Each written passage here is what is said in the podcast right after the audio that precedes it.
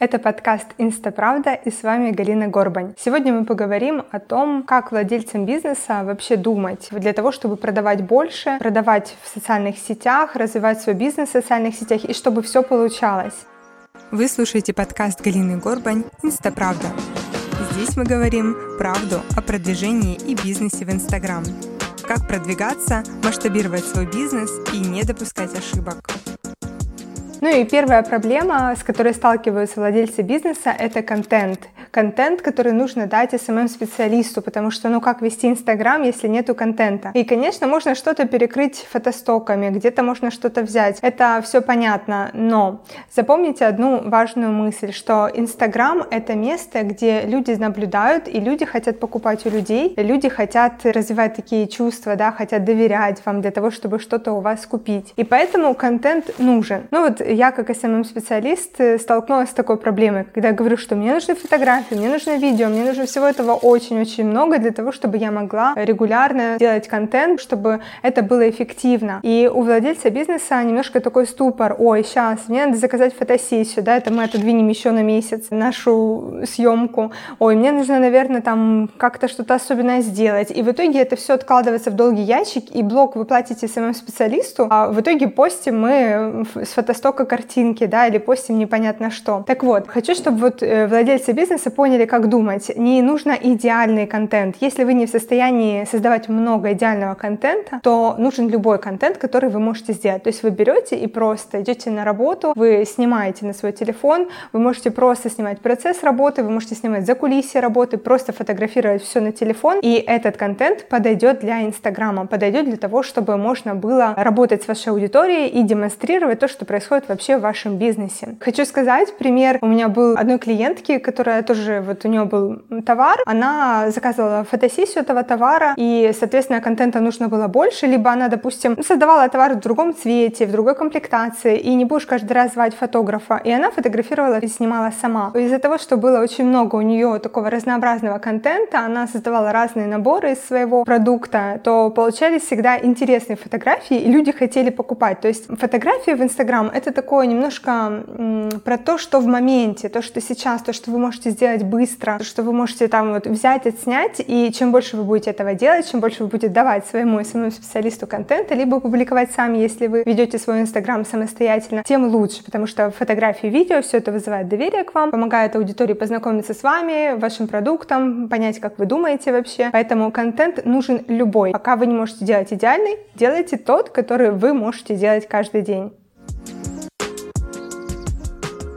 Еще одна проблема владельцев бизнеса, которые начинают вести свой бизнес в Инстаграм, это где брать отзывы. Это реальная проблема, но есть решение. И первое решение, которое мы придумали с клиентом, мы отправляли бесплатные пробники продукции и потом писали в директ всем, кому отправили пробники, получилось ли им использовать продукт, какой отзыв, что они думают, и некоторые даже сами присылали фотографии, видео, как они используют продукт, и это было очень классно, потому что мы таким способом получали сразу два в одном. Мы получали получали контент фотографии и получали отзывы, то, что вот люди из разных городов используют этот продукт, это было очень круто. Если у вас нету отзывов, то это очень плохо для начинающего блога, потому что блогеры даже не берут на рекламу, если у вас нету отзывов, поэтому нужно приложить максимум усилий для того, чтобы отзывы появились. Это может быть варианты, да, через пробники. Если пробников нету, вы можете просто сделать какие-то подарочки своим друзьям, знакомым, может на работе сотрудникам подарить вашу услугу или товар для того, чтобы человек вам сделал отзыв отзыв. Можно прямо так и договориться. Я тебе товар или эти услугу, а ты мне, пожалуйста, что-нибудь обо мне скажи или о товаре. Запиши видео отзыв или просто напиши текстовый отзыв. Поэтому запомните контент и отзывы. Это обязательно для того, чтобы продавать в Инстаграме, продавать больше.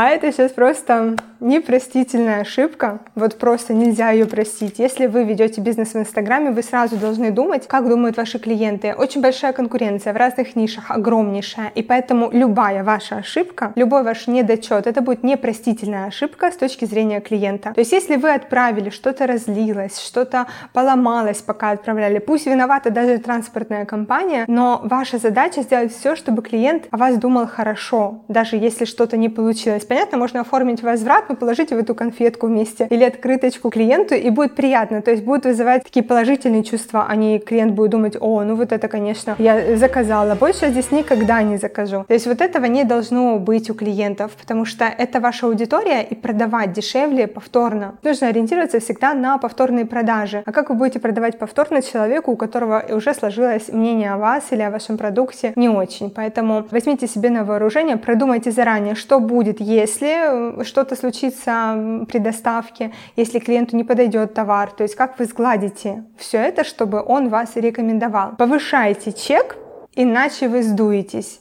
Я бы это так сказала, потому что это я вижу четко. Люди, которые вкладывают деньги, то есть вы платите SMM-специалисту, вы платите за рекламу, платите, платите, да, аудитория приходит, но сколько вы будете дальше платить, привлекая постоянно новую аудиторию? Зарабатывают в Инстаграме те, кто продают повторно. И это ваша основная задача. Вам нужно повышать чек. Это не нужно делать э, очень нагло, навязчиво, если вам некомфортно предлагать какие-то еще услуги. Делайте это мягко, красиво красиво. Ну, допустим, человек заказывает одну футболку, а у вас акция, если еще одну закажешь, будет дешевле. Ну, просто предложите. Но таким образом человек вас купил там не товар не на 10 долларов, а купил на 15 долларов. Вы подняли чек за счет одного клиента, которого вы привлекли. Это будет намного дешевле. Плюс у вас появятся клиенты, которые будут заказывать повторно. Ну вот я недавно так купила себе две пары обуви. Не настаивал никто на том, чтобы покупала две пары обуви. Просто зашла в магазин. Парень предложил, что вот у нас действует акция. Покупайте одну пару, вторую в подарок. Выбирайте вот как хотите. Ну и, соответственно, мне была задача выбрать все-таки две пары обуви, потому что э, обувь хорошая, и плюс еще такое прикольное предложение. Всегда думайте о том, как повысить чек и как привлекать уже аудиторию, которая у вас что-то купила, как им продать еще что-нибудь, потому что это вы получаете бесплатно. То есть вы аудиторию уже привлекли, и ей постоянно продаете, продаете постоянно годами, и тогда вы будете зарабатывать. А если вы будете настроены на то, что, а,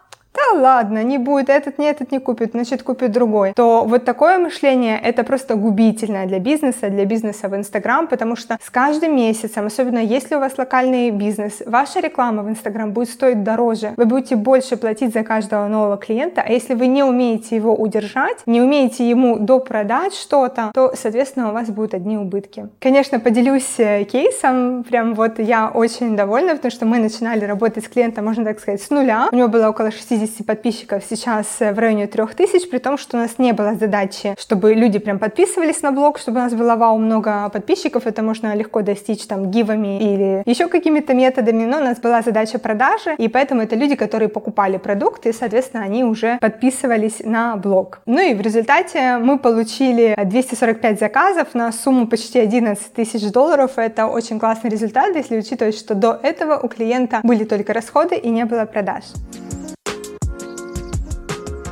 Поэтому не допускайте такие три ошибки в ведении своего бизнеса в Инстаграм. Все время снимайте контент, делайте все возможное, чтобы были отзывы, и работайте с вашей аудиторией, чтобы у вас она покупала постоянно, чтобы вы не привлекали постоянно новую аудиторию и не тратили лишние деньги.